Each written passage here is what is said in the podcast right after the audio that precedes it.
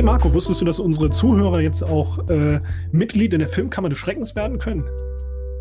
Äh, ich habe mal gehört, sei nie äh, Mitglied in einem Club, der dich als Mitglied aufnehmen würde.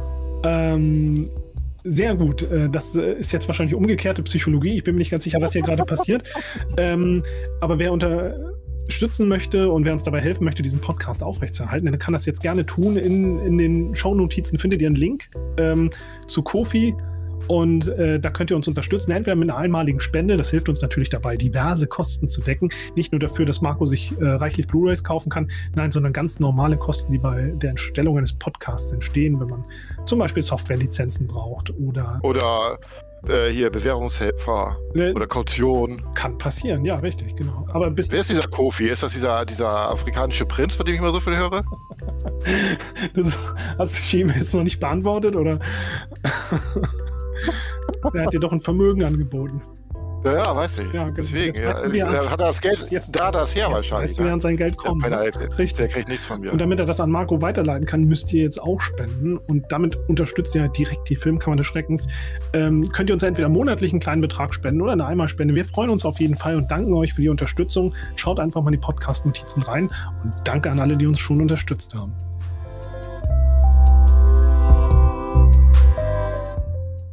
Die Filmkammer des Schreckens präsentiert Arthouse Spezial Nummer 6. Heute mit dem Film Symbol aus dem Jahr 2009 von und mit Hitoshi Matsumoto.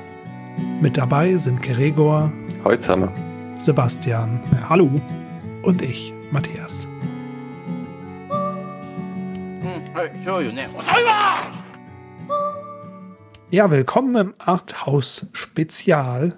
Ähm, wie wir im Intro gerade schon gehört haben, ähm, hat uns Gregor einen ganz besonderen Film mitgebracht, nämlich, Achtung, da kommt das Japanologiestudium kurz durch, Shinbul von ähm, Hitoshi Matsumoto. Ich würde sagen, bevor wir in irgendeine Form von Judgment-Modus übergehen, ich halte mich zurück. Ähm, Gregor, warum? Ja, warum? Ich habe den Film vor über zehn Jahren das erste und letzte Mal gesehen, und zwar am Filmfestival in Locarno, wo Hitoshi Matsumoto der Gaststar war, damals mit seinem neuen Film Saya Samurai, der dann auf der Piazza Grande gezeigt wurde, also wirklich auf dem, das, das größte Freiluftkino der Schweiz. Oh. Und er war dort auch selbst äh, anwesend, war extrem charismatisch, hatte das Publikum sofort im Sack, obwohl hierzulande ihn ja überhaupt niemand kennt, obwohl er im eigenen Land halt ein Superstar ist. Ja, und eben seine beiden vorherigen Filme haben sie dann auch gezeigt im Programm und ich habe mir das alles angesehen und war extrem begeistert. Mhm. Aber war jetzt auch, ja, habe mich gefragt, jetzt über zehn Jahre später, würde mir der Film immer noch gefallen und hat mich interessiert, eben mich noch einmal mit Matsumoto auseinanderzusetzen. Mhm. Okay. Und ähm, hast du auch, im Moment ist er dem Mainstream wahrscheinlich zumindest indirekt bekannt wegen Documental, ne? Last One Laughing, das ist ja jetzt so ein internationales Phänomen.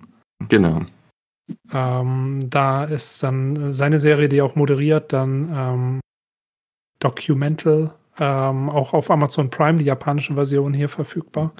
Äh, Habe ich tatsächlich noch nicht geguckt. Ähm, und ich habe auch heute erst verstanden, aber das Gesicht hätte ich eigentlich wiedererkennen müssen, dass der natürlich auch Big Man Japan gemacht hat. Ähm, genau, genau.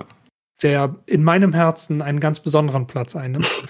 ähm, ich habe ja das Ende von Big Man Japan ähm, als alter Tokusatsu und Ultraman-Fan. Ähm, es gibt seltene Momente, in denen ich so herzhaft lache, zehn Minuten lang.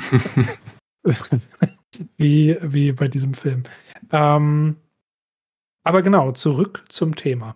Äh, ich habe den Film, glaube ich, jetzt zum dritten Mal gesehen. Ich habe Sebastian hat den vor Anno Tobak mal auf äh, DVD organisiert, dann haben wir ihn zusammengeschaut. Dann ist meine ja, Erinnerung wieder verwischt und ich habe ihn irgendwo mhm. digital gestreamt und jetzt zu diesem Anlass nochmal geschaut. Das war auch bei Erstveröffentlichung damals. Ähm, da hatte ich irgendwie Riesenbedarf, mein Hitoshi Matsumoto-Level wieder ein bisschen aufzufüllen oder beziehungsweise wieder auf den Pegel zu kommen. Und äh, obwohl ich den Film nicht gesehen hatte, dann halt die DVD damals vorbestellt, als sie rauskam. Und war damals tatsächlich äh, durchaus enttäuscht, als ich den Film gesehen habe. Hm. Ähm, weil ich nach Big Man Japan und äh, anderen Kleinigkeiten nicht gesehen hatte, halt eben nicht diese Abstraktion und diese Verweigerung an eine konkrete Story oder einen konkreten Plot irgendwie erwartet hatte. Jetzt nicht vorgreifen. Nicht vorgreifen. Wir dürfen in diesem Filmpodcast nicht über den Film reden. Das ist ganz Ja, wichtig. Ein- Aber, also- aber da kann ich dann, da kann ich dann Gregor genauso beizitieren. Äh, Da, denn genauso ging es mir auch. Ich wollte unbedingt wissen, wie gefällt mir dieser Film jetzt zehn Jahre später. Mhm. Und ähm, der Matsumoto, Hitoshi Matsumoto, ist auch Comedian, nehme ich an, und hat ist dann auch in, in Richtung Film gegangen und hat. Es ist ja eigentlich ein Auteur Auteurfilm in gewisser Hinsicht, auch wenn es Comedy ist. Ne?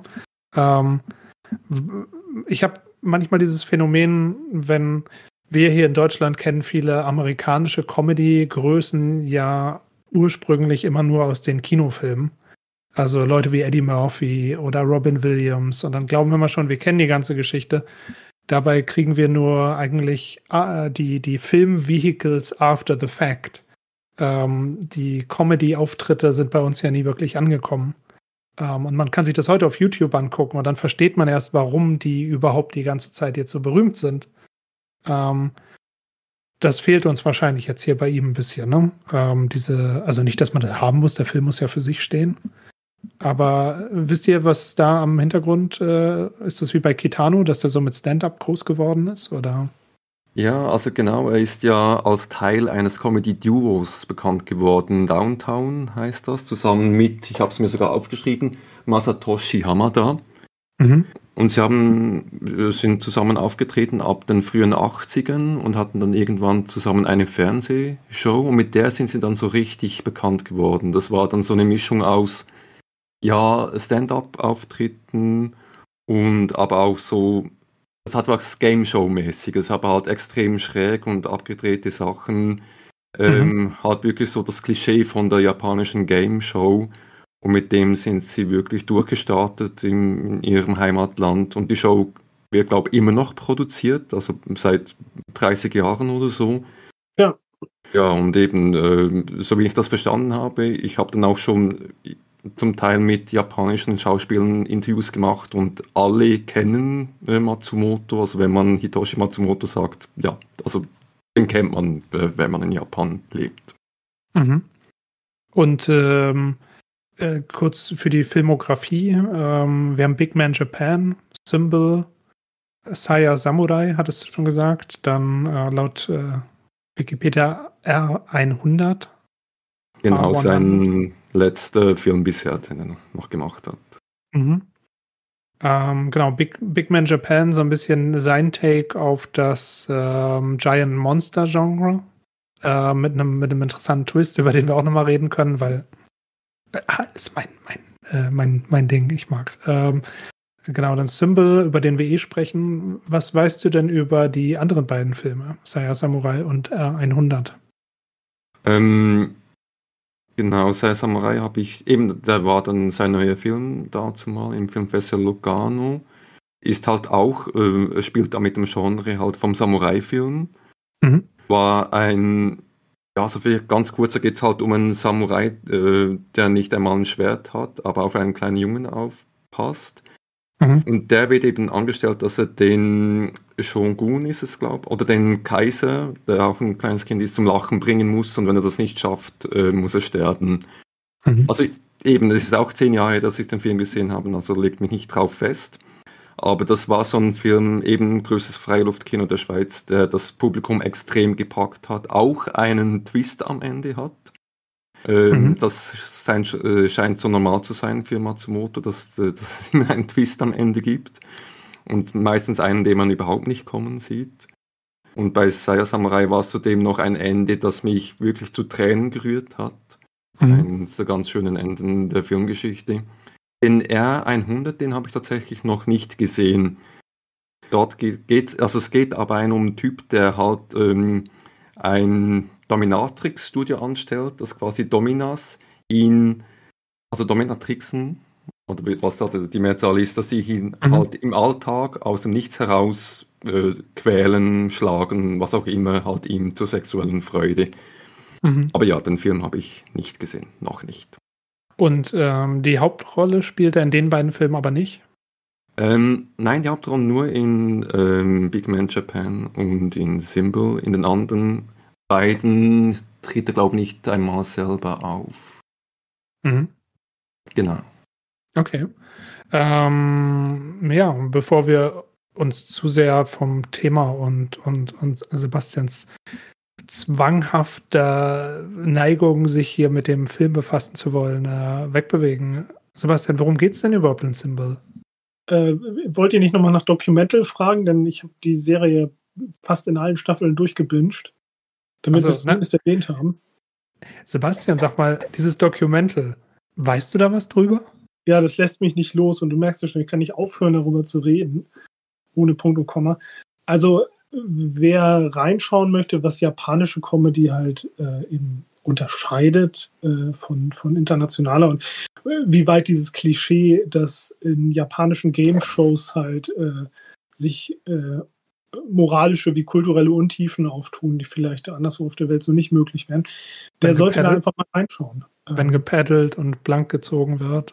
ja, also es, es, ist halt wirklich, äh, es ist schön untertitelt und, mhm. und es ist halt dieses, dieses cringige, okay, du, du hast die Leute dann, äh, die, die dann für einen Geldpreis oder für einen guten Zweck dann, die Comedians, ähm, die dann da antreten und die müssen sich halt gegenseitig zum Lachen bringen und wer lacht, fliegt halt raus und wer übrig bleibt, gewinnt.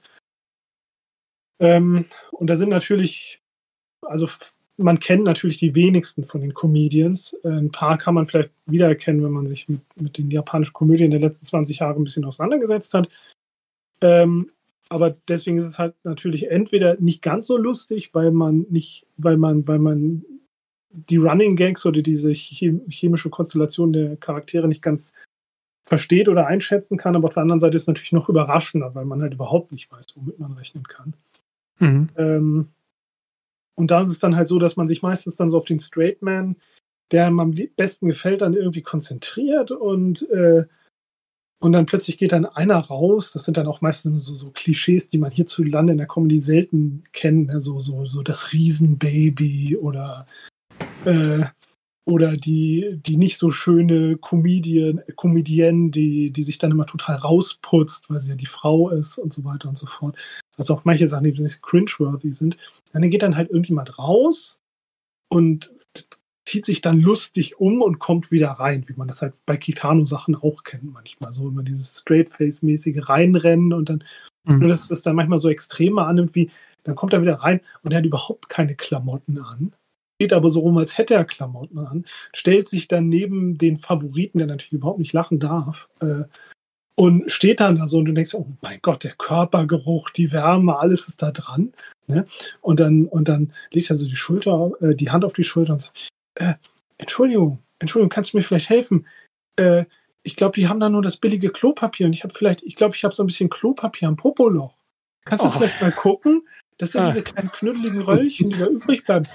Guck doch bitte mal nach, okay?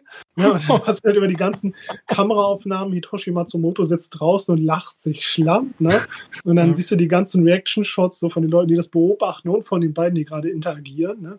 Und dann beugt er sich dann nach vorne, ne? Pro Backen auseinander und sagt, bitte, bitte, guck doch mal. Ich, ich fühle was. Kannst du mal gucken? Ne? Und dann ja. ist natürlich die Frage, ignoriert die Person das oder steigt sie drauf ein? So von wegen so, äh, nee, ich kann jetzt nicht sehen, doch, ich glaube, da ist was, ich puste mal kurz. Ne? Und dann, dann kippt die Situation, weil die beiden dann zusammenarbeiten. Der eine beugt sich vor, zeigt sein Poloch, der andere pustet. Und alle anderen sind jetzt in der Gefahr, dass sie jetzt über diese Kombi-Wirkung lachen müssen. Ne? Ja. das sind dann, äh, das ist das Niveau von Dokument. Also ich meine, ähm, hast, hast du die deutsche Version geguckt mit Last One Laughing? Äh, ich habe ich hab sowohl in die amerikanische als auch in die deutsche Version versucht reinzugucken, aber es ist. Äh das Deutsche war, wenn, wenn man sich darauf einlässt, überraschend gut. Die gehen nicht in diese Extreme rein. Ähm, die machen halt andere Formen von Comedy. Aber ich war überrascht, wie, wie gut es funktioniert. Mhm. Aber das muss man, glaube ich, normalerweise äh, kommen solche Konzepte, die in Deutschland irgendwie rauskommen, ja alle aus den Niederlanden. Habe ich das Gefühl, ne? alles von Endemol. Ähm, äh, aber die, was mich immer ein bisschen, das kommt in den Credits drin vor, es ist, dass das auf Documental basiert, auf dem Konzept.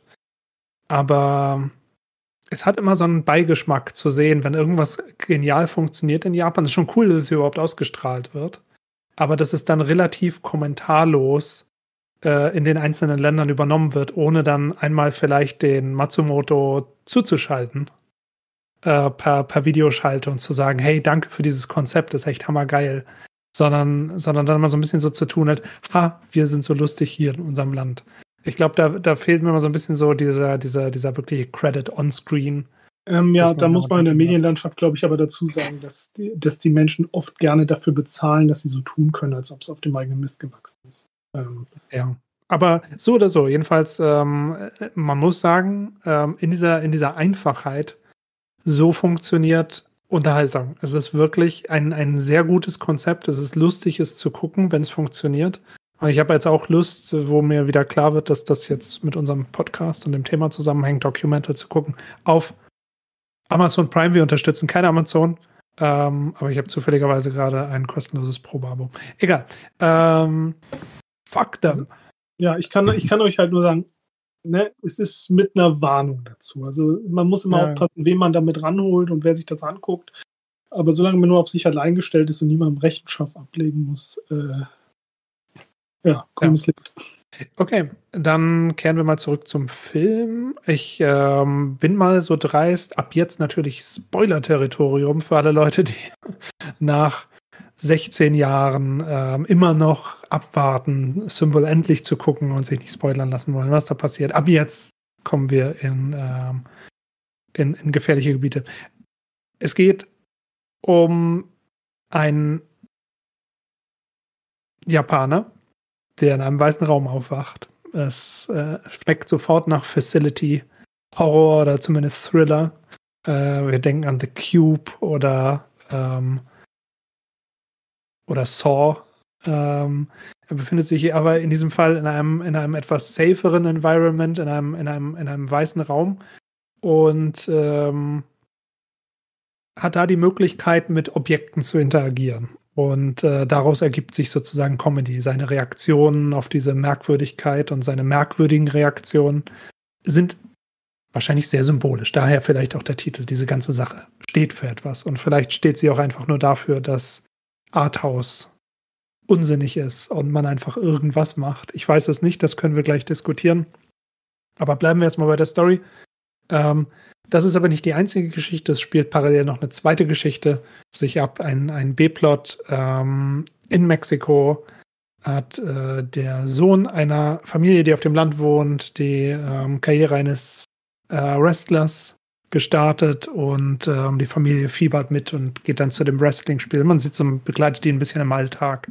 Sehr geerdet, ähm, sehr, ich habe schon gesagt, das äh, hatte ich vorhin schon zu Gregor, Gregor gesagt, das ist überraschend, wie sehr sich das nach Breaking Bad anfühlt. Ähm, diese, ähm, dieses Farb, Farbschema, ne? diese Wärme und ähm, diese Realität, die da abgebildet wird, scheinbar. Ähm, ja, und das wird, äh, wir schalten zwischen diesen beiden Handlungslinien hin und her. Und äh, ja, in dem weißen Raum passieren merkwürdige Dinge. Es geht halt damit los, dass ähm, ein, ein Knopf an der Wand erscheint und der beim genauen Hinsehen, und da guckt auch unser Hauptcharakter sehr genau hin in einem Close-up, das sieht schon aus wie ein kleiner Pimmel, der da aus der Wand guckt. Und wenn er drauf drückt, dann macht das ein Geräusch wie ein, äh, ein, ein, ein junger Sopranist, der ähm, ganz kurz ein, ein harmonisches Ah ähm, ausstößt. Und dann zeigen sich ganz viele Engel, Engelsbabys, so Putten in diesen weißen Wänden. Und da gehen dann, nachdem sie ihn auslachen, wieder zurück in die Wand und überall befinden sich kleine Engelspenisse an den Wänden. Und er hat nun die Möglichkeit, die zu drücken und verschiedene Effekte auszulösen. Je nachdem, wenn er einen drückt, geht hier und da eine Klappe auf, da hinten kommt ein Blumenkübel raus, auf der anderen Seite eine Zahnbürste. Und natürlich scheint das Ganze eine Challenge zu sein, denn er möchte da natürlich raus. Und dieser, dieser Kap dieses Kapitel des Films nennt sich Schulung oder Erziehung. Ja. Ja, so, so geht es los. Ähm, Sollen zwei wir schon. faktische, zwei faktische Korrekturen ist. Der Film ist nicht Aha. 16 Jahre alt, sondern 14 Jahre alt. Aber Und das ist nicht der Sohn der Familie, der äh, zum Luchador äh, so ist der Onkel, der Bruder von, der, von den Eltern? der Vater, ne? Also der Vater des kleinen Sohnes. Das ist- Ah, okay. okay. Ja, also wir haben ja das Ehepaar mit dem Sohn und dem, äh, dem Opa. Genau. Ah, okay, okay. Ja, das, das habe ich nicht ganz mitgeschnitten.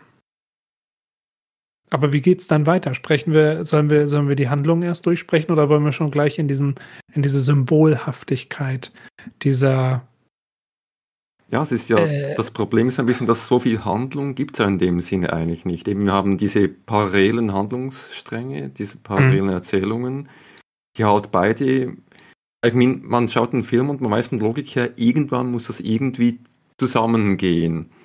Weil normalerweise, wenn man solche Parallelschaltungen hat, eben, dann, dann, geht das irgendwann mal zusammen im Film. Und man fragt sich die ganze Zeit, das ist so weit auseinander, wie um alles in der Welt wird das am Schluss zusammengehen.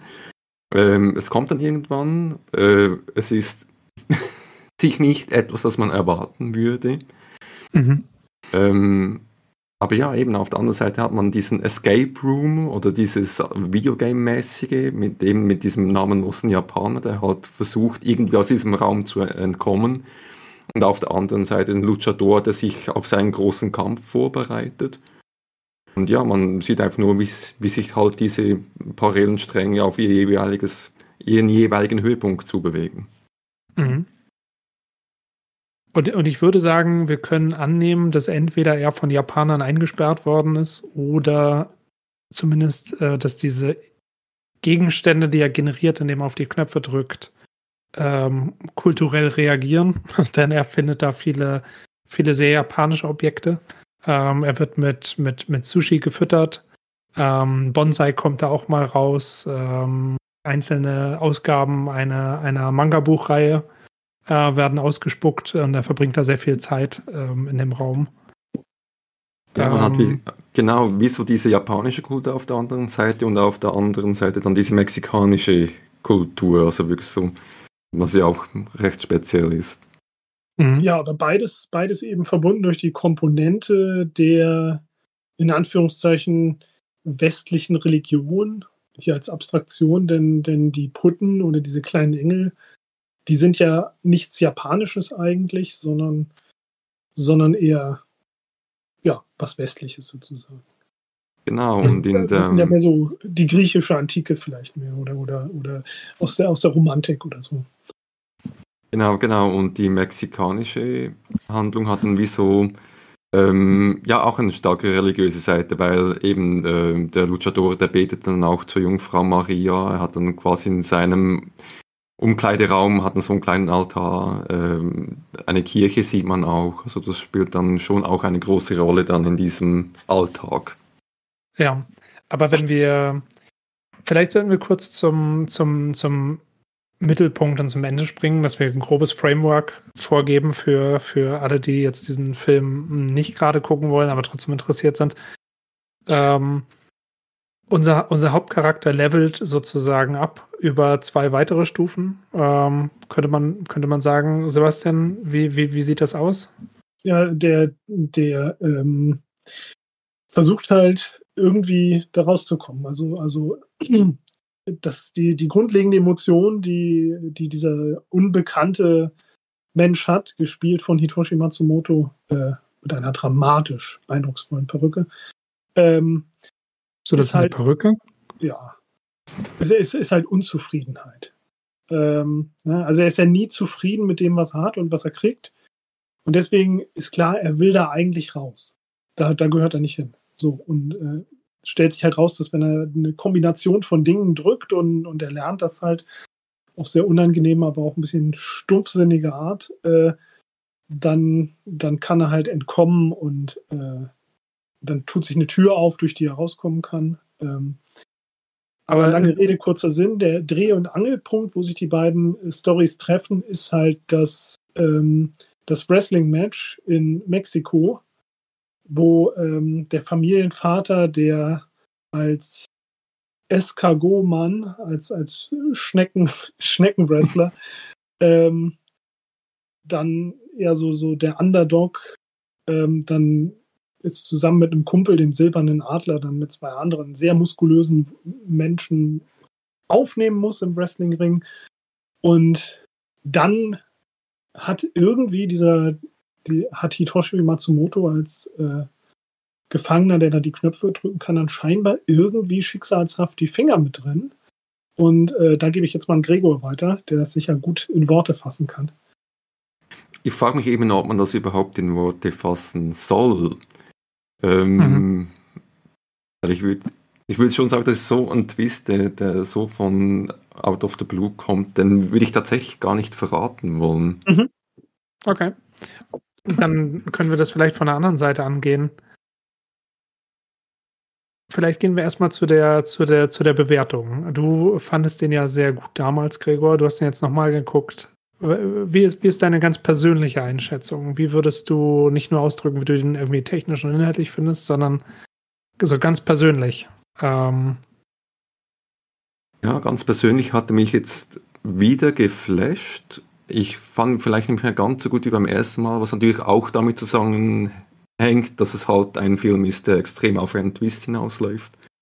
Und wenn man den Twist halt kennt, dann ja, dann, dann verliert der Film natürlich ein bisschen was von seiner Wirkung. Aber ich habe dann auch viele andere Sachen mehr darauf geachtet, mehr für mich feststellen können, noch mehr Sachen für mich entdeckt, die mir vorher nicht aufgefallen sind. Also ich finde, es ist nicht unbedingt ein Meisterwerk, vielleicht nicht einmal der beste Matsumoto-Film, aber hat mir immer noch sehr gut gefallen. Mhm. Und wem würdest du den Film empfehlen? Ich würde den Film allen empfehlen, die ein bisschen Lust haben, eine wirklich schräge Komödie sich anzuschauen. Ein Film, der ja ein bisschen damit spielt, dass er zum einen halt einen sehr, sehr platten Humor hat in vielen Szenen, aber dann halt doch auch quasi mit dem, ja, mit dem Klischee von einem Arthouse-Film spielt. Also eben, das fand ich auch immer interessant an dem Film, dass er, was kann man sich unter einer Arthouse-Komödie vorstellen und genau das würde ich halt als Arthouse-Komödie bezeichnen. Mhm. Ja. Und für die Leute, die das interessant klingt, also die, denen kann ich den Film empfehlen. Mhm. Sebastian? Ähm, also mir hat er diesmal sehr viel besser gefallen. Also die Enttäuschung des ersten Mals hat sich verflüchtigt. Ähm, und auch wenn der Film natürlich so abstrakt ist, dass man nur bis ne, zu einem gewissen Punkt philosophieren kann, ähm, so welche, was, was jetzt die Auflösung oder Intention ist hinter dem, was im Film passiert, ähm, bin ich doch zu einigen sehr interessanten Schlüssen gekommen. Also ich finde, der Film ist tatsächlich sehr lehrreich, wenn er, ähm, wenn er einen in der richtigen Lebensphase erwischt. Ähm, was, ich glaube, was ich glaube, Lehren, die du aus dem Film gezogen hast, so kurz zusammengefasst. Naja, ich weiß nicht, da, kann man ja schon wieder ein bisschen mehr ausholen. Das ist dann weniger Teil der Bewertung. Aber letzten Endes äh, ist das ja auch allegorisch auf, also ich habe mich da sehr wiedererkannt. Denn eigentlich ähm, lebt, also er ist ein Symbol, man könnte ihn als Symbol sehen, den Hitoshi Matsumoto-Charakter, für den Menschen als solchen in seiner Welt. So er ist in einer, er, er, findet sich in einer Welt wieder und er ist am Anfang ein Kind. Ne? So, während des Verlaufes ähm, der Handlung ähm, wird sein Bart immer länger, sein, sein Pyjama verblasst immer weiter. So, das heißt, das ist der, das Vergehen der Zeit. So, und am Anfang landet er da und eigentlich ist er wie ein Kind. Ne? So, er hat einen knallbunten Pyjama an. Klar, ne? er hat eine Frisur wie ein Kleinkind. Äh, und er verhält sich wie ein Kleinkind. Ne? So, er ist erstmal, was soll das hier? Wo bin ich denn hier? Jetzt drücke ich da drauf und i, das will ich nicht, das stinkt. Und ah, jetzt drücke ich hier drauf, oh, da gibt es was zu essen, das mag ich sogar, aber wo ist denn die Sojasauce? Ne? Und irgendwas passt immer nicht. So, und wenn man sich dann schon da drin wiedererkennt und sich denkt, okay, eigentlich serviert mir das Leben jeden Tag Filme, die ich gucken kann, Essen, das ich essen kann, dann kommt der Amazon-Mann wenn man ihn dann benutzt, äh, Wochen oder Monate lang gefreut habe. Aber bin ich wirklich jemals zufrieden? Oder will ich eigentlich eher raus aus der Situation und die Situation verbessern? Also Ich finde, das hat er sehr gut und sehr intensiv gespielt. Und dann kommt dieser Punkt, wo das Ganze sehr spirituell fast schon wird, ähm, weil er es dann schafft, rauszukommen aus dieser Situation. Ne? Ob das jetzt, dann, dann, dann ist er im Erwachsenenleben drin und plötzlich hat das, was er tut, Konsequenzen für den Rest der Welt. So. Und am Anfang denkst du ganz kurz, Moment, das, was er tut, hat positive Konsequenzen. Er ist sich dessen bewusst, was er macht. Einmal draufdrücken, zweimal draufdrücken, wir wissen, um welche Szene es geht. Und dann wird die Kleine, nein, er hat keine Ahnung, was er da tut. Drück, drück, drück, drück, drück, drück, drück. Und dann kommt er irgendwann in diesen Flow-State, wo man denkt, okay, jetzt, jetzt hat er alles verstanden und jetzt ist er so, so, so, jetzt hebt er quasi ab spirituell. Und jetzt stellt sich nur die Frage, was macht er mit dieser, was macht er mit dieser Erkenntnis, mit diesen Fähigkeiten, die zu voller Reife gekommen sind? Und dann stellt sich die Frage nach dem freien Willen. Wo drückt er jetzt drauf? Und am Ende gibt es keinen freien Willen, weil es nur einen einzigen, nur eine einzige Entscheidung gibt. Hm, interessant, ja. Ähm, Sinn, aber das, das fand ich sehr eindrucksvoll. Also. Ja, ja, ja. Ähm, also ich fand den auch wirklich unterhaltsam. Ich fand ihn unterhaltsamer als letztes Mal. Ähm, ich glaube, der Film funktioniert für mich persönlich besser als ähm, ein dreister Spiegel für, für Arthouse-Filme und für Existenzialismus. Und auch für ein Publikum, das halt ich mag ja Slow Cinema sehr gerne. Ich mag es selber als Zuschauer dekonstruiert zu werden, mit meinen eigenen Gedanken alleine gelassen zu werden, während da zehn Minuten lang wie Kühe durch, ne, durch, durch, durch das Dorf getrieben werden. Ähm, das ist, das ist, funktioniert für mich super. Das funktioniert für mich meistens aber, wenn so eine Form von Alltäglichkeit da ist oder Natur zu sehen ist oder so. Das gibt mir so ein, so ein Zen-Gefühl. Ähm, und ein Gefühl der man ist in der Situation wirklich da, man erlebt die Szene wirklich, weil man dabei ist. Breaking äh, Better Call Saul macht das ja auch ganz gut im Mainstream, ne? wenn man zwei Minuten irgendwie so eine, so eine Grille sieht, die halt mit, mit, nur noch einem Bein irgendwie über die Straße kriecht oder so. Ähm, in diesem Fall ist es aber so ein künstlicher Faker-Raum, dass es echt unangenehm ist, da eingesperrt zu werden. Und diese unangenehme ähm, dieses äh, Vorführen des Zuschauers und dieses Eingehen in diese äh, oder dieses, dieses Vorgeben von, von Symbolen, wie zum Beispiel diesen Engelsschwängeln. es ist einfach so lächerlich. Weil wenn du, wenn du darüber nachdenken würdest, also es, es kommt ja sogar eine, eine akustische Reaktion von den, von den Engeln. Das heißt, eigentlich gucken wir hier 90 Minuten lang jemandem zu, der, der so äh, Babypenisse anfasst und dadurch äh, so Geräusche erzeugt. Und es ist die, diese Bösartigkeit oder, oder Schabernackhaftigkeit von diesen Engeln ist, ist schon, ne, äh, wenn, wenn, wenn dahinter jetzt irgendwie so, so, eine, so eine Firma steht, wie es bei Squid Game gewesen wäre oder so, na, dann ist das schon äh, perfide. Wenn das jetzt aber existenzialistisch ist und ähm, das sind höhere Mächte, dann ist es auch ganz lustig, dass die in gewisser Hinsicht ähm, das auch nur machen, um uns an der Nase rumzuführen. Ähm, dass sozusagen die auch schon fast so, eine, so ein obszönes Element haben.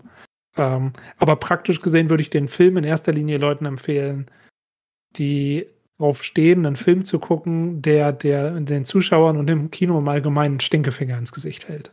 Ähm, weil das ist das Gefühl in erster Linie, das ich bekomme, wenn ich den Film gucke und trotz des Endes. Oder vielleicht sogar gerade wegen des Endes.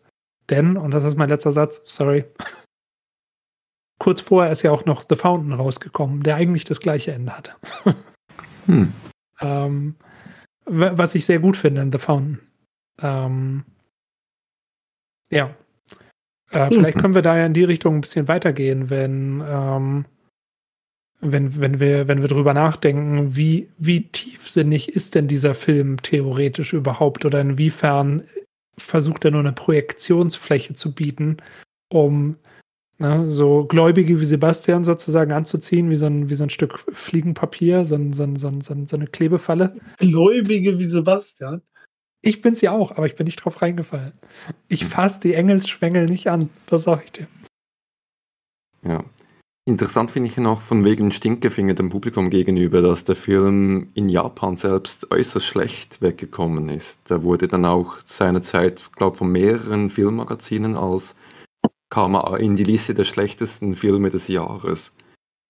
Mhm. Der kam das ganz schlecht weg, hat aber im Westen ist ein kleiner Kultfilm geworden. Also eben äh, sehr wenige Leute kennen den oder schauen sich den an, aber die Leute, die sich anschauen, das sind dann halt mehr die aus dem Westen, was ich auch sehr spannend finde.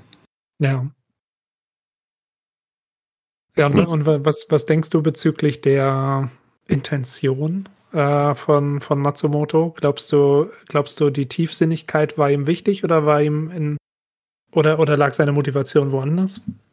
Ja, ich glaube schon, die Motivation, also soweit man das sagen kann, liegt bei dem Film für mich eher halt in dieser ja, tatsächlich in diesem Stinkefinger. Es ist eine Auseinandersetzung und eine Parodie eben auf Arthouse-Filme. Ich meine schon der Titel eben Symbol, der, der sagt, jetzt such gefälligst danach, was diese Symbole bedeuten. Und äh, der legt dann das Publikum vor, ähm, ich mache einen möglichst rätselhaften Film und ihr könnt jetzt gefälligst überlegen, was das alles bedeuten soll. Es ist ein bisschen, ja, also äh, er ist ein bisschen aggressiv dem Publikum gegenüber, was ich auch äh, aber auch sehr spannend finde diese Meta-Ebene zieht sich für mich durch den ganzen Film, wie ich am Anfangs mal sagte, eben diese beiden Parallelstränge. Eben weil man schon Filme gesehen hat, weiß man, das muss irgendwie zusammenlaufen. Und eben der, spielt damit, dass man äh, eben, dass man einen Twist erwartet, aber es ist dann doch nicht ein Twist, den man erwarten konnte. Und ja, er spielt dann sehr mit dem Publikum. Und du meintest ja flacher Humor, äh, sehr, sehr flache Witze teilweise das war, glaube ich, auch mein. Das macht es noch mehr für mich fast zu einem Stinkfinger. Und ich weiß nicht, ob zu einem absichtlichen. Wir wissen, dass es ein Comedy-Film sein soll. Und es sind auch lustige Momente drin, weil weird und lange rausgezogen. Aber da, wo die Comedy wirklich stark in den Vordergrund kommt, also wie reagiert Matsumoto auf bestimmte Momente, ist es ja. wirklich sehr flach, vorhersehbar und eigentlich nicht lustig. Also wenn er, wenn er dann irgendwie auf den Boden fällt und dann kriegt er ins Gesicht gepupst und sagt, oh, das stinkt aber, dann ist das nicht im Sinne, also für mich nicht lustig, dass sich meine Mundwinkel heben.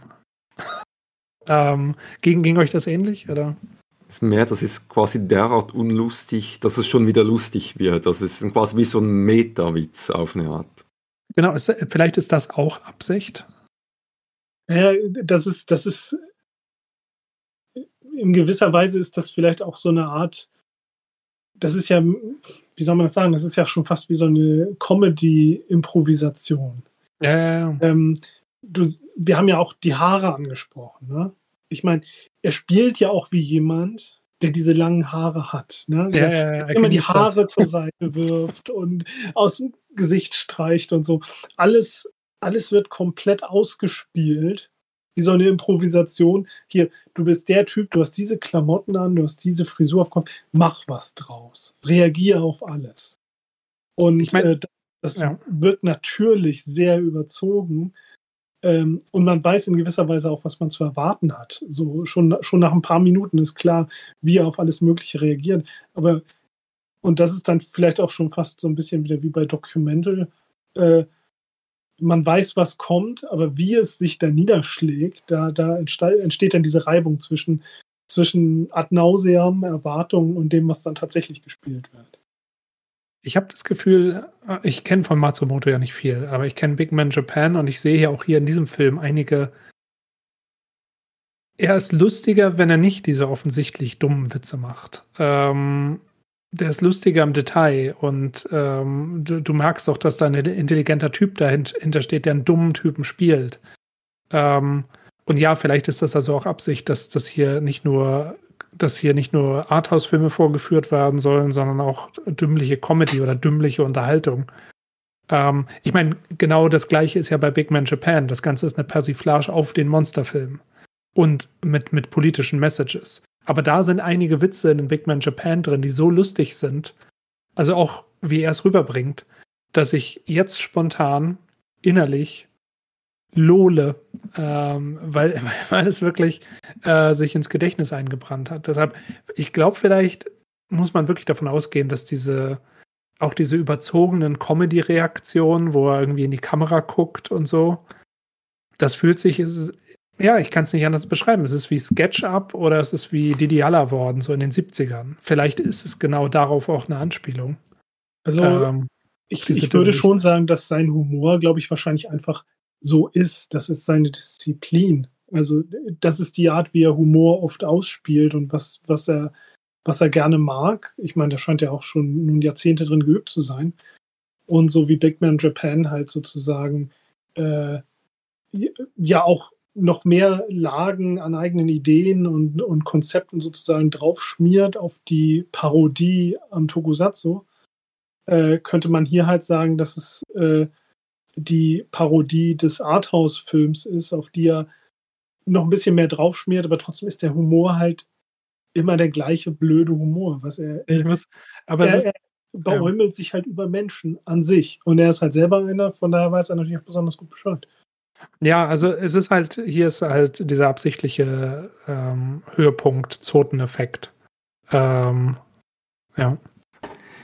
Ich würde auch behaupten, dass der Film nicht nur eine Parodie auf Arthouse-Filme ist, sondern auch eine Dekonstruktion dessen, was überhaupt Humor ist. Also es ist mir nach diesem Film jetzt sehr aufgefallen, dass Matsumoto auf eine Art wie ein japanischer Stuart Lee ist, also dieser englische Komiker, der immer. Ich liebe Stuart Lee. Stuart Lee ist einer der besten Comedians, die es gibt.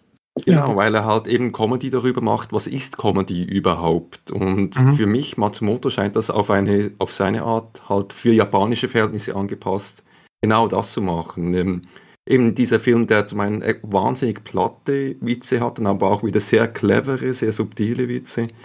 Also das scheint für mich doch auch eine Art Auseinandersetzung mit dem zu sein. Eben, wie gesagt, er ist ja aus, äh, mit einem Comedy-Duo bekannt geworden, ist mit Game Shows bekannt geworden.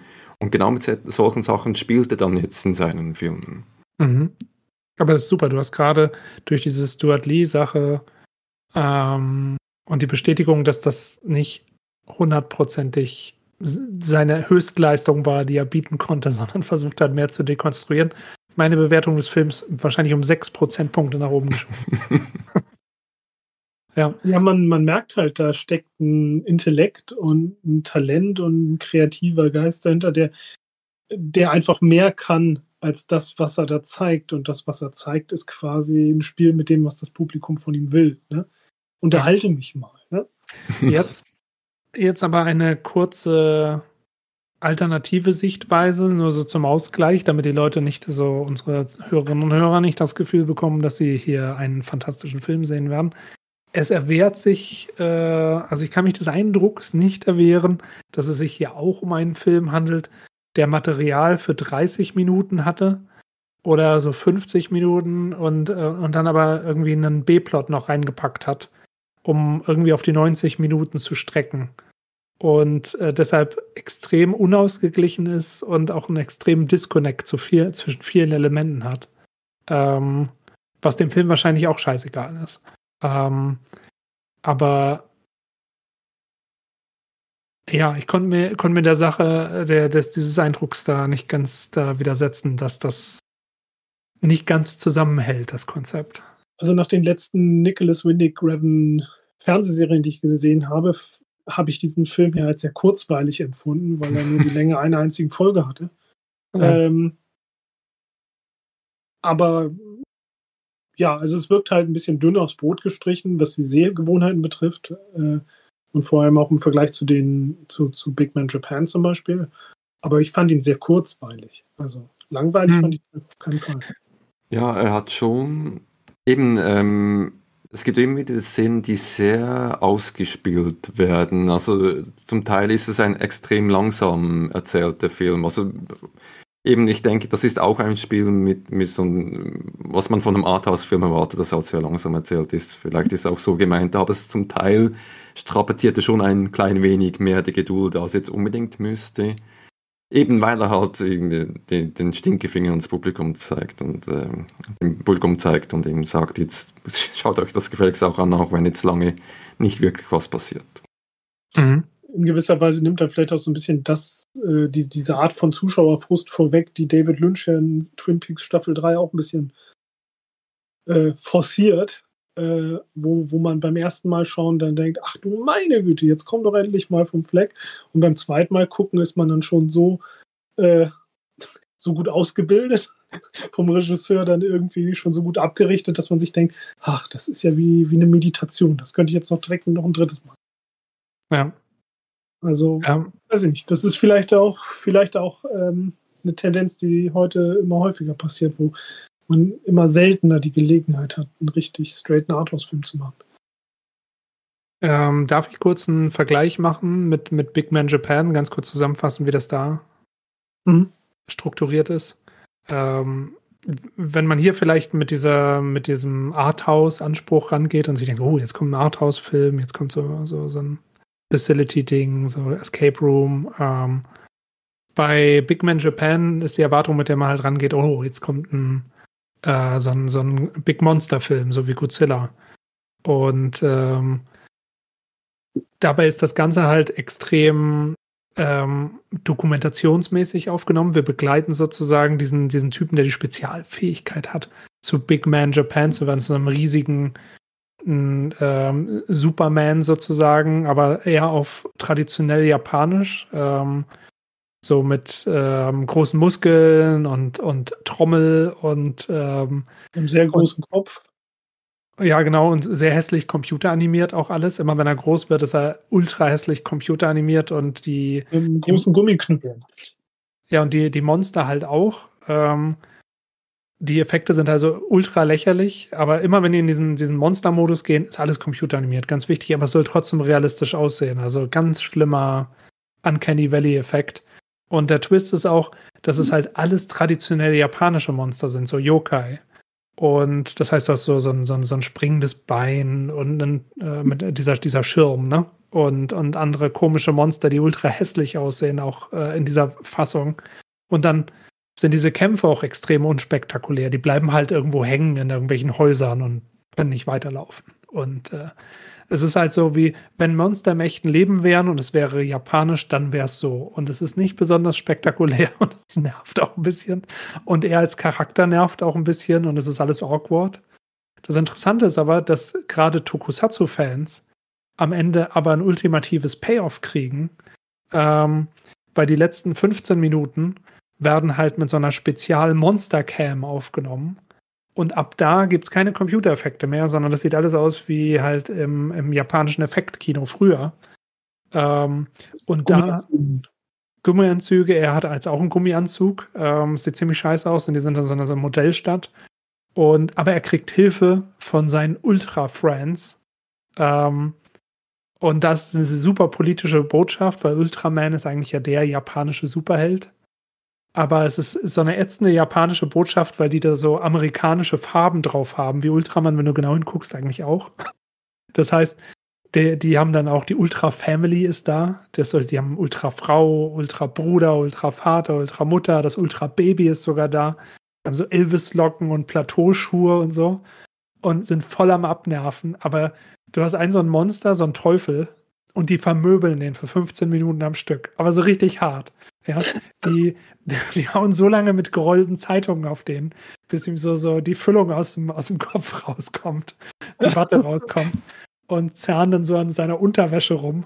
Und du hast diese ganze Zeit diese Superheldenmusik, die auch noch schlecht loopt, dann setzt sie kurz aus, dann wird wieder draufgehauen, die Musik geht wieder los. Und am Ende holen sie ihn dann auch noch dazu, weil Big Man Japan hat jetzt abgelevelt. Er darf jetzt mit dieser Ultra Family mitarbeiten. Wenn die einen Final Move machen, und, und den dann Platz zum Platzen bringen, den Bösewicht. Und, also es ist, es ist wirklich einfach asozial, wie die kämpfen. wirklich tief, Tiefschlag und es ist alles schlimm. Und es ist total awkward für ihn, da mitzumachen. Die, die sind, die, na, ne, sind, sind sehr großzügig und holen ihn mit powerful Gesten dann so in ihren Kreis rein und legen alle die Hände zusammen, um diesen ultimativen Power-Move zu machen und, und schicken den Strahl raus und der nimmt dann so die Hand mit rein und nimmt die Hand kurz raus, wenn der Strahl äh, macht ja keinen Unterschied, ob ich dabei bin, oder? oder also, und dann nehmen sie ihn am Ende mit. Ähm, und er, er, wird, Genau, er wird dann mitgetragen und dann fällt noch seine Sandale runter und äh, er wird so als, als kleines 10 Zentimeter Modell so an so einer Strippe mit den anderen, so an so einem, in, fliegt sozusagen Richtung Horizont. Und es ist so fantastisch, es ist so ultra fantastisch zu zeigen, als ich als Tokusatsu-Fan, was, was alles falsch ist. Ja. So, das ist so diese, diese, so Japan als Supermonster-Spezialist rettet sich selbst, wo Japan in Wirklichkeit historisch immer darauf angewiesen ist, dass jemand von außen kommt und das irgendwie erlaubt und den Tag rettet und die dürfen ja sowieso nichts alleine machen und so weiter. Also sehr politisch halt. Äh. Ja, die Ultra, die Ultra äh, Superhelden sind halt zufälligerweise Amerikaner. Aber hey, alles gut, Roger. Aber diese, diese Erwartung halt, glaube ich, ist ähnlich, zu sagen, okay, die Leute wollen einen Monsterfilm sehen wir geben ihnen genau das, was sie nicht wollen. Aber die merken das die ganze Zeit eigentlich nicht, weil die kriegen schon die Monster, aber es fühlt sich scheiße an. Und aber ich glaube, das ist auch die, die Rechtfertigung für Tokusatsu-Filme oder speziell für Godzilla-Filme ja auch, ne? So, äh, Godzilla ist ja so was Wichtiges für Japan, weil in Godzilla ja diese verklausulierte Kritik an den Altlasten des Zweiten Weltkriegs, an Atombomben, Atomenergie und so weiter drin ist so, und dass das Kulturgut, dass man das überhaupt so versch verschlüsseln muss und dann in so einen Gummimonsterfilm packen muss, um irgendwie eine Wahrheit zu sagen, das, das wirkt dann fast so, als ob dem Matsumoto das so aufgestoßen hätte. so, wenn, wenn wir die richtige Wahrheit in so einen Film packen, dann sähe sie halt so. Ja, genau. Ist halt trotzdem scheiße. ja, und, und ich glaube, der ähnliche Ansatz ist halt bei diesem Film so äh, wir wollen den Leuten einen, einen symbolischen Film geben, wo jemand ne, eingesperrt ist in einen Raum mit Symbolen, ein, ein, ein Beispiel, ähm, ein, eine symbolhafte Darstellung unseres Lebens, unseres Kampfes für Selbstbestimmung und Erleuchtung. Aber es ist die ganze Zeit scheiße. Und das ist ein, ein sehr ehrenwerter Ansatz, würde ich nur sagen. Aber ich möchte nur einen Kunstsatz hinzufügen. Ich glaube, dass die Sachen, die ich vorhin gesagt habe, trotzdem in dem Film enthalten sind. Ich glaube schon, dass er sich, äh, dass sich äh, alle, die am Film beteiligt waren, glaube ich, schon Gedanken darüber gemacht haben, dass es da schon eine Abfolge gibt von Ereignissen, was die Hauptfigur betrifft, was sie lernt und so weiter. Und dann zum Schluss, das allerletzte, was passiert, dass das halt schon hinter dem Symbol, das nur eine Persiflage auf Symbole und auf Arthouse-Filme ist, trotzdem noch die eine relativ verbitterte eigene Lektion ist, die man selber schon aus dem Leben gelernt hat, aus Sicht von Matsumoto. Oder ja. was zumindest seine eigene Philosophie ausmacht. Also ich glaube schon, dass das da drin steht. Gregor, was sagst du? Ja, das, das finde ich sehr nachvollziehbar. Der Film hat auch so eine unterschwellige Miesepetrigkeit, so eine unterschwellige ja ja, wo, also unterschwellig ist es eigentlich nicht, sondern halt wirklich, eben, wir haben jetzt schon mehrmals von diesem Stinkefinger dem Publikum gegenüber gesprochen. Das merkt man schon. Ich frage mich dann auch, ob vielleicht dieser Film insofern eine Reaktion auf die Reaktion auf äh, Big Man Japan ist, weil der Film eben, wie du sagst, Matthias, sehr politisch ist, ähm, auch dazu einlädt, einlädt äh, gelesen zu werden und dann im Anschluss macht Matsumoto einen Film und er sagt, okay, ihr wollt meine Filme lesen, dann liest mal das jetzt. ja. Ja, ich finde das äh, sehr, ich finde diese Art von Comedy, ich meine, wir, wir, haben ja auch gerade über Stuart Lee gesprochen, ähm, von Comedy sehr gut, die sich so, so, so ein bisschen diesen Standards verweigert, ne? Oder die einfach sagt, wie ätzend die eigentlich wirklich sind. Ich mag das im Computerspielbereich halt, ich habe das ab und zu mal, vor ein paar Jahren war da mal so ein Talk, wo ich auch eingeladen war. Und da wirst du halt manchmal dann gefragt, irgendwie, ja, was, was findest du denn irgendwie, was, was würdest du denn in Computerspielen kritisieren? Oder ne, was, was sagst du über Gewalt in Computerspielen? Ich habe halt gesagt, naja, Waffen in Computerspielen, ich, ich spiele First-Person-Shooter, ja, aber wenn man drüber nachdenkt, ist es das Dümmste mhm. und Primitivste, was es gibt. Weißt du? Nur weil es technisch möglich ist, in einem dreidimensionalen Raum, die, diese, diese Magie von ich drücke hier, aber da hinten explodiert jemand der Kopf oder was. Wir haben es verstanden. Ich meine, mittlerweile gibt es ja diese Spielarten, oh, ich benutze Magic und dann platzt dann jemand der Kopf. Oder ich benutze die Macht und dann fliegt dann der Stormtrooper rum. es wird so schnell, so extrem alt. Aber ich meine, na, der Erfolg gibt dem Genre ja recht, aber das zeigt nur, wie extrem dumm die Menschheit ist. Dass diese Scheiße. Ja. Weißt du, ich meine, Pistolen sind im echten Leben schon eine beschissene Idee. Aber dann in einem im völlig freien Raum der, der virtuellen Realität, der, des, des, des, der kreative Freiraum von Computerspielen. Wir machen das Gleiche. Wow. no shit, Sherlock. Weißt du, das, die nächste Variante ist irgendwie ein Toilettensimulator oder so, weil Abwischen im echten Leben auch so viel Spaß macht. Ich meine nur, manchmal muss man dahin gehen, wo es weh tut. Ja.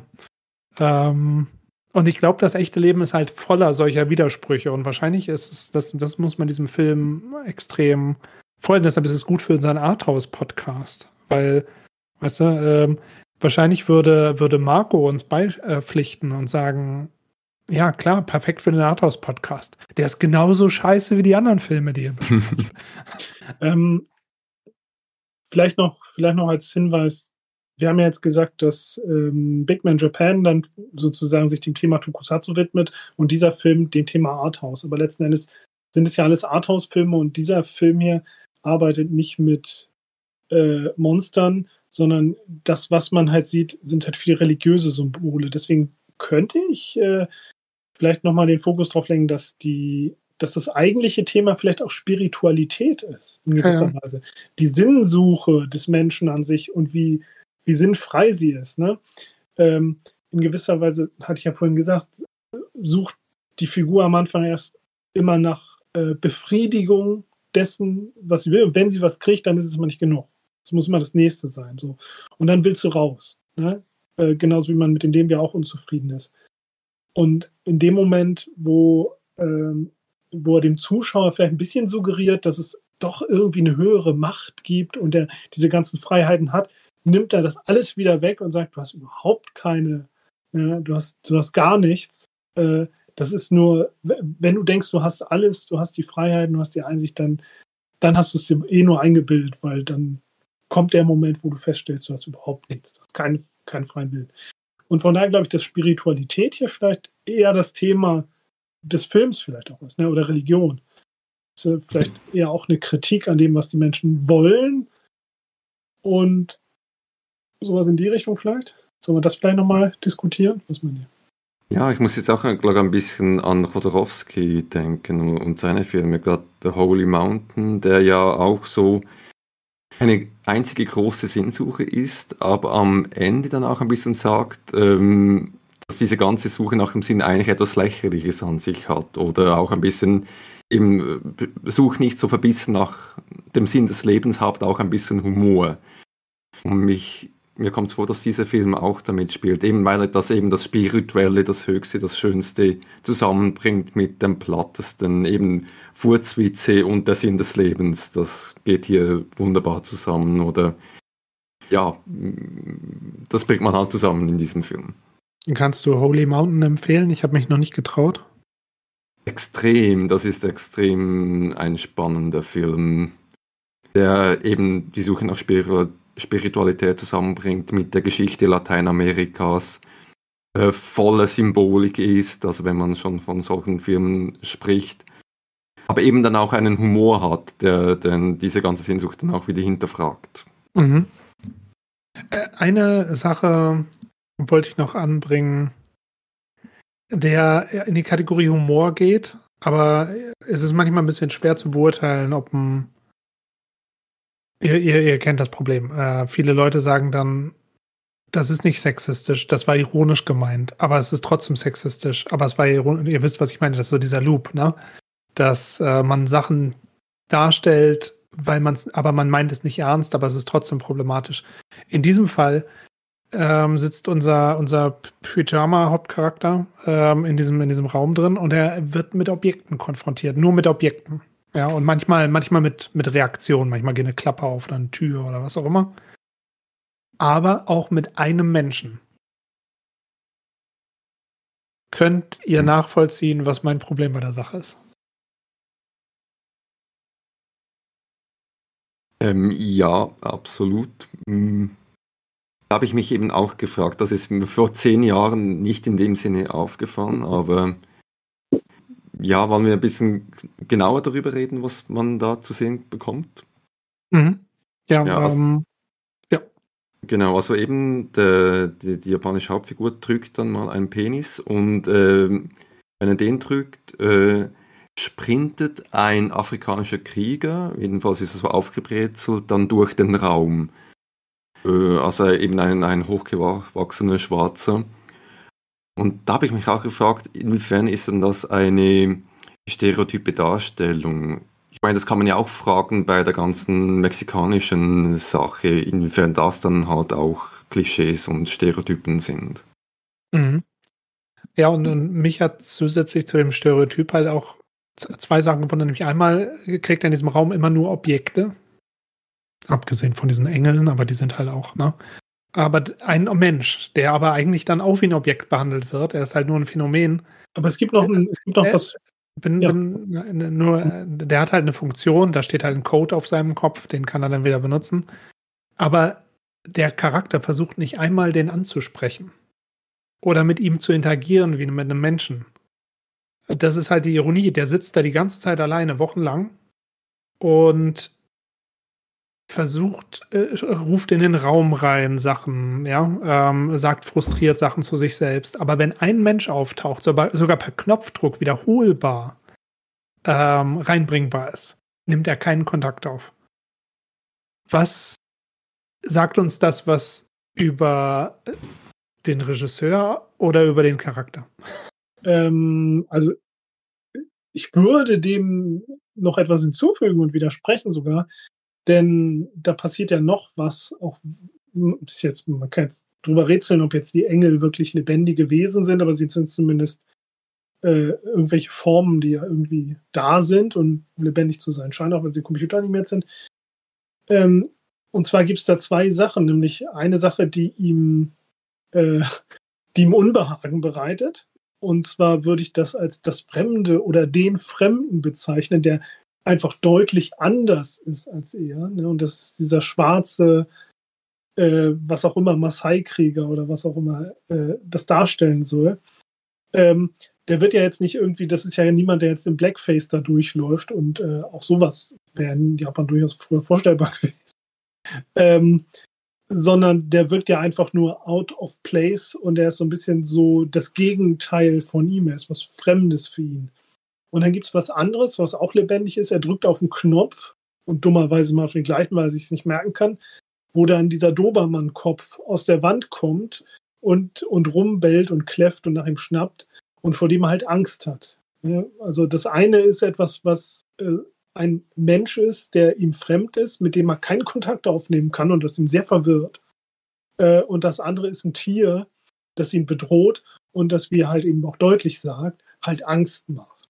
Also das sind die Sachen, die seine Welt ihm, ihm bringen. Ne? Also Sachen, Personen, die nicht er sind und deutlich anders sind als er. Und äh, deswegen kann er zu der auch keinen Kontakt aufnehmen. Und das andere ist die Tierwelt und die ist, die ist einfach nur dafür da, dass sie schockiert. Ja, also ich, ich würde da nur den Unterschied machen, dass halt der Dobermann so äh, weiß ist wie die Wand und wie die Engel, also computeranimierte, ähm, so texturfreie Animation, deshalb ähm, nicht ganz die gleiche Kategorie, aber ich weiß, was du meinst. Du meinst, dass es ähm, sozusagen absichtlich der Charakter ist, der keinen Kontakt aufnehmen kann. Es ist nicht die äh, Entmenschlichung ähm, von, von, von, von diesem äh, schwarzen Krieger durch, durch die Oberflächlichkeit von, der, von, der, von dem Drehbuch. Ja, also gut, Drehbuch oder einen Comedy-Typen zu, zu tiefen analysieren, der sich sowieso verweigert, äh, das zu tun, was man von ihm möchte oder sich vielleicht auch zu erklären, ist sowieso müßig. Ne? Aber Ja. das ist zumindest das, was ich ihm zugute halte, dass ich das so sehe. Äh, Ja, ja. Ja, ja, nee, kann, es ist auch möglich, aber es ist, es ist äh, halt Raum für Missverständnisse. das ist schon gegeben, ne? Ähm, ja. Ja, ähm, wie, wie sieht's aus? Welche, welche letzten Gedanken möchtet ihr heute noch für, für Shimburo oder ähnliche äh, Filme ähm, loswerden? Was Ja. denkst du, Sebastian? Ja, ähm, gute Frage. Also ich habe in letzter Zeit einige Comedy, äh, aus Japan der letzten 15 Jahre nachgeholt, die ich noch nicht gesehen hatte, insbesondere von, von diesem britischen Label, von Third Window Films, ähm, die ein super Verleih sind. Da sind einige dabei, die richtig gut sind. Ähm, und auch wenn man ja oft heutzutage über das japanische Kino sagt, äh, dass es äh, kaum noch existent ist, ähm, da gibt es immer noch eine ganze Menge äh, an Gold, was man sich anschauen kann. Ich würde jetzt niemandem empfehlen, mit diesem Film anzufangen. Aber wenn man das, wenn man, wenn man schon ein bisschen was gesehen hat und das äh, seiner Sammlung hinzufügen möchte, dann kann man das, glaube ich, äh, bedenkenlos tun, wenn man mit Hitoshi Matsumoto was anfangen kann. Was der Film bei mir ausgelöst hat, war sicher, ist jetzt sicher ein gewisses Bedürfnis, mich ein bisschen mehr mit ja, solchen Meta-Comedies auseinanderzusetzen, also mit Filmen, die halt nicht nur Komödien sind, sondern auch mit diesem, mit Spielen, was ist überhaupt Humor, was ist überhaupt eine Komödie. Mhm. Weil das scheint mir auch ein Bereich vom Arthouse-Film zu sein, der halt, eben Arthouse-Filme nimmt man normalerweise, das sind immer diese todernsten Dramen und Problemfilme, aber es gibt eben auch die Möglichkeit, halt einen abstrakten, eine abstrakte Komödie zu drehen. Und das mhm. scheint mir eine Möglichkeit, die, die relativ wenig genutzt wird und wo ich ein bisschen mehr schauen will, was es da eigentlich gibt. Äh, geht nicht auch irgendwie 8,5 in die Richtung? Mm, er hat, ja, hat sicher, Fellini hat sicher auch immer Humor. Mm, also zumindest ist das so ein, so ein, Film, der sich auch so ein bisschen verweigert. Ne? Das ist zwar mehr, mhm. noch ein bisschen mehr in die ernste Kafka-Richtung, aber äh, geht auch so ins Absurde eigentlich von vorn bis hinten. Ja, also die meisten Fellini-Filme haben immer auch etwas Absurdes. Ich habe auch erst letztens Roma gesehen, der ja tatsächlich absolute Parodieszenen hat, wie diese Modenschau im Vatikan, wo sie mhm. quasi die neuesten religiösen Kostüme vorführen, was tatsächlich eine extrem lustige Szene ist. Mhm. Ja, tatsächlich Fellini geht, äh, denke ich, auch ein bisschen in diese Richtung. Okay. Ich kenne nur 8,5 von ihm. Also ich habe immer das Gefühl, wenn es darum geht zu gucken, äh, wie, wo Comedy anfängt und Ernsthaftigkeit aufhört, äh, fallen mir auch immer die, die klassischen Buñuel-Filme aus den 60ern ein. Da gibt es mhm. ja viele Leute, die, die das gucken und ich habe das Gefühl, Moment, dachten die gerade, das ist nicht lustig, was da gerade zwei Stunden lang passiert ist. Und für mich ist das eine Sketch-Revue. Wel welche, ja. welche Film dann zum Beispiel? Naja, das, äh, der diskrete Farm der Bourgeoisie und so weiter. Den habe ich noch nicht gesehen. Das ist das mit der S-Szene, nicht? Ja, Wo, genau. Genau, genau. Ja, ja, wo dann quasi äh, das Essen, dann macht man im stillen Kämmerlein. Ähm, also die Welt ist quasi umgedreht. Essen macht man für sich allein versteckt im stillen Kämmerlein.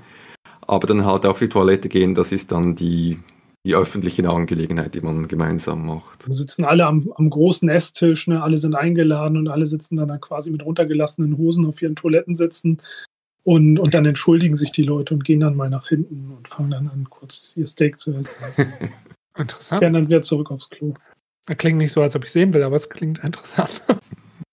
ja. ja. Die sind, die sind wirklich lustig. Also ähm, das ist halt mehr so ein, keine Ahnung, ähm, ich bin jetzt nicht der, der Filmhistoriker, der die richtigen Worte dafür aus dem Hut zaubern kann. Das ist mehr so eine Farce. Was ist, wenn wir alles invertieren und äh, durch diese ähm, Invertierung erkennen wir halt, wie abstrus unsere eigene Welt halt eigentlich ist. Ähm, mhm. Und manche Sachen sind äh, dann so interessant, sowohl durch die Sequenzierung, wie die Szenen aneinander sitzen, als auch durch die, den Inhalt selber. Also ich finde das toll. Hat mir sehr mhm. gefallen damals. Ja, ich muss auch gerade wieder an ähm, Aki Kaurismäki denken. Ähm, Hamlet Goes Business, was quasi eine Parodie auf Hamlet ist weil dann halt das in bisschen Jetztzeit versetzt. Das spielt dann halt nicht bei, äh, also nicht bei Aristokraten, sondern halt in einer Firma, äh, wo es dann dort halt diese ganzen Intrigen gibt. Und der Film ist eigentlich eine Riesenparodie auf Hamlet, ist auch eine Absage an Shakespeare. Äh, ein sehr witziger Film, wobei den habe ich dann mal mit ein paar Freunden angeschaut und die hätten, die hätten mich fast gehängt dafür, weil sie überhaupt nichts damit angefangen konnten. Ja. Aber es ist spannend, so diese Kategorie von.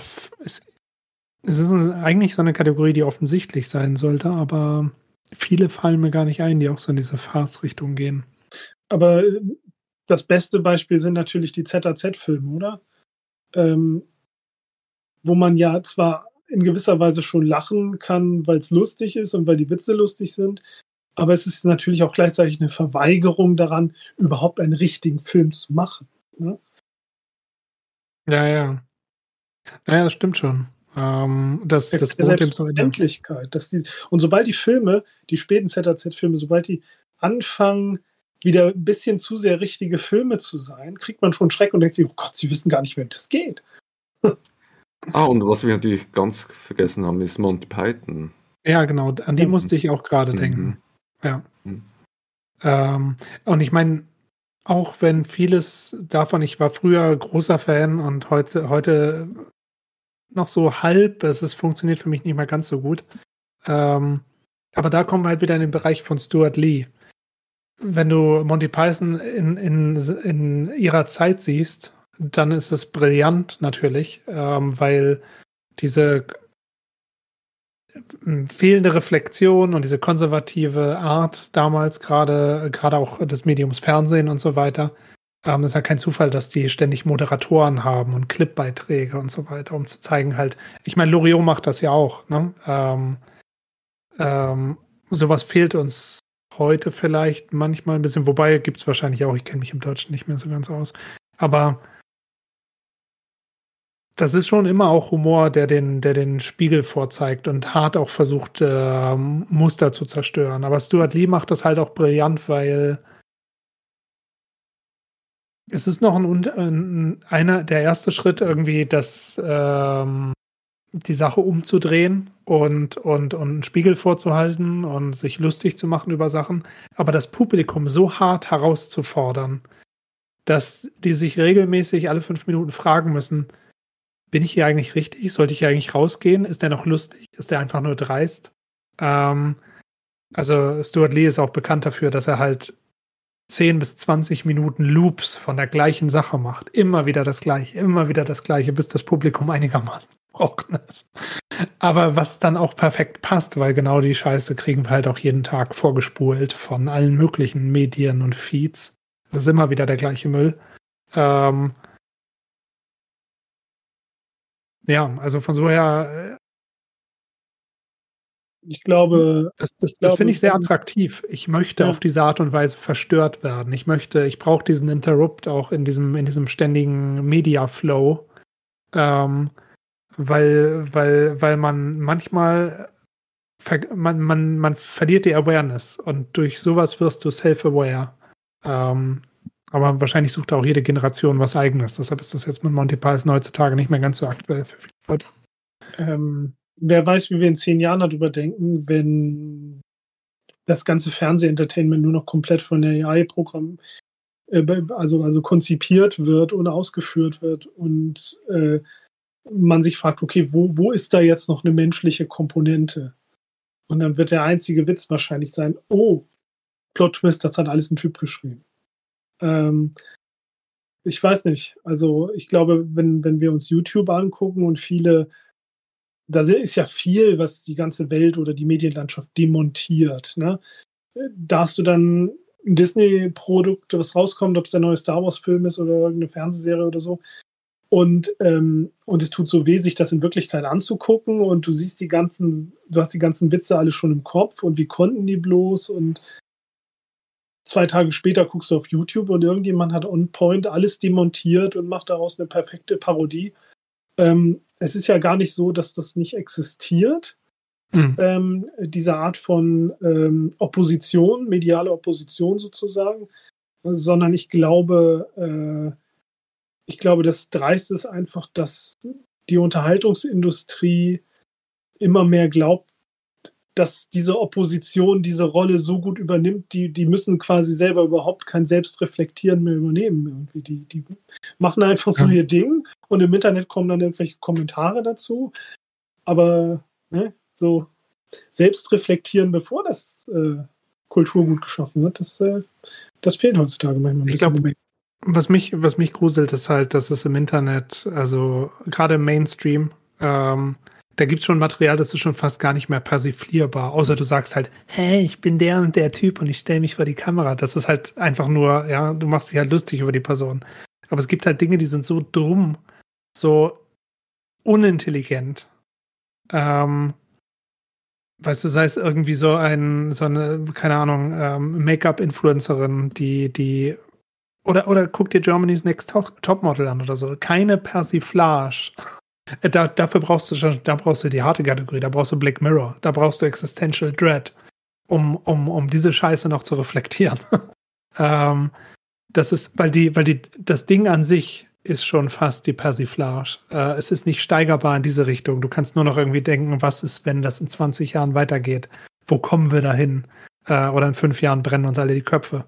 Ähm, es ist ganz interessant, dass es da eigentlich irgendwie immer wieder diesen Bedarf gibt, Dinge zu reflektieren und dass man sich teilweise das gar nicht richtig vorstellen kann. Das sei denn, du machst einfach nur halt diesen dümmlichen, äh, wir, wir spielen das nach und tun so, als ob wir alle ne, äh, jetzt einfach nur uns, uns über die Charaktere lustig machen. Aber der Bedarf ist, glaube ich, extrem da an Reflexion, weil so viel Reflexion oft fehlt. Ähm, Aber um, um das abzukürzen, ich glaube, wenn ihr euch Documental angesehen habt und da eine Staffel durchgehalten habt, dann äh, habt ihr schon ein kleines Preview, was die Zukunft ah. der deutschen Medienlandschaft angeht, denn äh, die sind schon voraus. Ja. Es ja, ist ja. nur noch eine Frage der Zeit, bis Bastian Pastewka dann äh, blank zieht und seine Arschbacken dann äh, auspusten lässt. Oh Gott. Bitte nicht. Egal. Die Frage, ähm, die sich stellt, ist immer nur, hat das ernst gemeint oder nicht? Preis. So, ja. ähm, nur ganz kurz, ähm, ich bin vorhin, und du kannst mir das vielleicht, du, du musst die rechtfertigen, Gregor, du bist offiziell Kritiker. Nein, ich habe ich bin von, von Symbol of the Fountain gekommen, weil das Ende halt ähnlich ist. Äh, und ich mag The Fountain gerne. Und bin deshalb auf der IMDb-Page von The Fountain gelandet und habe hier fünf Quotes von deutschen Kritikern zu The Fountain. Der Tagesspiegel, ESO-Kitsch, Stern.de, esoterischer Quark, Spiegel Online. Es gibt noch diesen Trash, der sich nicht als solcher gedacht ist. Die schlimmste Kategorie von allen, der Katastro zur Katastrophe mutierte Kunstfilm. ähm, ich finde es einerseits spannend, dass dieses Feedback eigentlich perfekt für Symbol passt. Ähm, und ich glaube, dass unser Regisseur sehr begeistert wäre, diese Kritiken zu bekommen, weil er genau das wollte. Ähm, aber ja, who's, Gregor, who's criticizing the critics? Who's, who's, gibt's da auch eine Persiflage? Was machen wir denn jetzt? Mhm, quasi die Persiflage dann auf die Kritiker. Ja, ich wollte ein bisschen weiter drehen, was du vorhin gesagt hast, von wegen dieses äh, fast noch gruselige finde ich nicht, dass Sachen sich nicht mehr persiflieren oder reflexieren lassen, sondern dass diese, dass das, diese Kritik an Sachen in die Sachen integriert werden. Mhm. Also muss das jetzt gerade beim Barbie-Film denken, der quasi eine große Kritik am Patriarchat ist, eine große Kritik am Kapitalismus auch drin hat aber er wurde von Männern in Auftrag gegeben, ist ein kapitalistisches Werk und ähm, ja, also der Feminismus wird dann quasi genommen, um damit Sachen zu verkaufen. Also das finde ich noch viel gruseliger, dass dann quasi wie so die Kritik am Kapitalismus, Kritik am Patriarchat dann in, von die, eben diesen Dingen integriert werden. Und das ist nämlich so ein, ja, wie so ein Loop, der, der, der dann wirklich gruselig wird. Das ist ähm, so wie der Mickey Mouse Konzern, ne? der wo hinter der Maske dann die ähm, sie leben Aliens stecken äh, hinter dem, dem, dem lieben Mickey. Ich meine, weil ne, Disney sich auch in allen Filmen irgendwie äh, woke und Kapitalismus kritisch und, und so weiter zeigt. Und in Wirklichkeit ist auch jedes einzelne Produkt ähm, nur dazu da, mehr Plastikmüll in Form von Spielzeugen rauszuhauen. Hm. Ähm, dazu werden nicht mal Zahlen rausgegeben. Ähm, und dann hast du äh, äh, Künstler, Künstlerinnen halt wie die Regisseurin von Barbie, die dann irgendwie hofft wahrscheinlich dieses ähm, so diese diese diese diesem diesem Moloch einen Zahn auszuschlagen, aber in Wirklichkeit und weißt du, schlägst du einen Zahn aus und fünf weitere Köpfe sind gewachsen. Ähm, hm. Ist schon klaustrophobisch. Ja, wobei ich auch sagen muss, die Greta Gerwig, die hat wirklich das Bestmögliche rausgeholt, was sie überhaupt rausholen konnte. Mhm. Aber dieser Grundkonflikt des Filmes, dass er schlussendlich genau das ist, was sie zu kritisieren vorgibt und genau das äh, integriert, um halt quasi noch schlimmer zu werden. Über das kann halt der Film hin nicht hinweg äh, kommen. Und vielleicht müssen wir das auch ähm, Matsumoto hoch anrechnen, ähm, dass er hier nicht für den Disney-Konzern irgendwie ähm, so Whitewashing betrieben hat, ähm, so nach dem Motto, ähm, naja, vielleicht doch, vielleicht war das auch irgendwie so ein, so ein, so ein Yakuza-Filmverleih, der, der sich äh, künstlerisch geben musste oder so, um vor Gericht irgendwo zu bestehen. Ähm, oder die mussten aus legalen Gründen irgendwas drehen, was kein Porno ist. Ähm, man weiß manchmal nicht, was dahinter steckt. Aber auf jeden Fall wissen wir, er wird es nicht für Geld, also er wird es nicht für, für Ruhm gemacht haben und er wird es auch nicht gemacht haben, um viel Geld damit zu verdienen. Denn äh, ich kann mir nicht vorstellen, dass Symbol viel Geld gemacht hat. Aber eher das Gegenteil. So wie ich das verstanden hatte, war das ein Riesenflop. Das ist immer die Frage, wer das Risiko trägt. Wenn, wenn Matsumoto das Geld dafür kriegt, diesen Film zu machen, aber die Filmfirma äh, das finanzielle Risiko trägt, dann ist er vielleicht trotzdem ganz gut dabei weggekommen. Aber er hat ja nun seit äh, R100 nicht mehr viel an Film gemacht, ne, sondern hauptsächlich Fernsehen. Von daher ja, ähm, aber die Spezialeffekte sind auch ganz gut gealtert, ne? Also diese, ja. diese, dieser weiße Raum und so weiter. Manchmal fragt man sich schon, ist der, ist der, war die ganze Zeit vor Greenscreen, dann ist es aber ganz gut composited. Ähm, du hast da schon Überlappungen auch von Spezialeffekten hinter ihm und vor ihm und so weiter, die für eine günstige Produktion schon ganz gut standhalten der Zeit, ne? Ja, die hatten echt Fingerspitzengefühl, das zeitlos zu machen. Also es gab so ein paar Shots, die natürlich extra auf billig gemacht worden sind. Ähm, aber alle anderen, äh, da muss man echt manchmal zweimal hingucken, um zu sehen, ist das jetzt computeranimiert oder nicht. Also selbst ja. an Stellen, wo man dachte, die kleinen Penisse, die müssten jetzt wahrscheinlich jetzt echte Props sein, waren es dann am Ende doch nicht, wenn ich richtig gesehen habe. Und manchmal dann wieder doch. Also toller Mix. Ja, die waren sich, glaube ich, sehr bewusst, wo die Grenzen ihrer technischen Möglichkeiten lagen und dann halt nicht darüber hinaus gearbeitet, sondern wirklich das gemacht, was noch überzeugend aussah. Mhm. Oder dann halt eben das halt, eben dass diese Engel, die sehen dann auch künstlich aus, aber genau das ist ja auch der Zweck dieser Darstellung. Ja. Letzte Worte, habt ihr noch letzte Worte? Einmal eine kurze Runde? Oder wollen wir den Podcast seinem natürlichen Ende zuführen? Ja, also ich würde nur sagen, ich kann den Film weiterempfehlen. Er ist, glaube ich, nicht ganz leicht erhältlich, aber wenn man ihn kriegt, dann würde ich sagen, lohnt er sich schon. Mhm. Sebastian? Ähm, falls ihn irgendjemand unbedingt sofort gucken möchte, ist er, glaube ich, auf YouTube verfügbar. Ja, und mhm. ihr könnt auch spamflix.com als App installieren, wo ihr ihn offiziell auch in Deutschland angeblich, ich habe ihn auch auf YouTube geguckt, sorry, äh, für 2 Euro streamen könnt. Ähm, ja, immerhin, ja, das lohnt sich ja. So günstiger als äh, jetzt auf Ebay rumzuforschen allemal. Genau.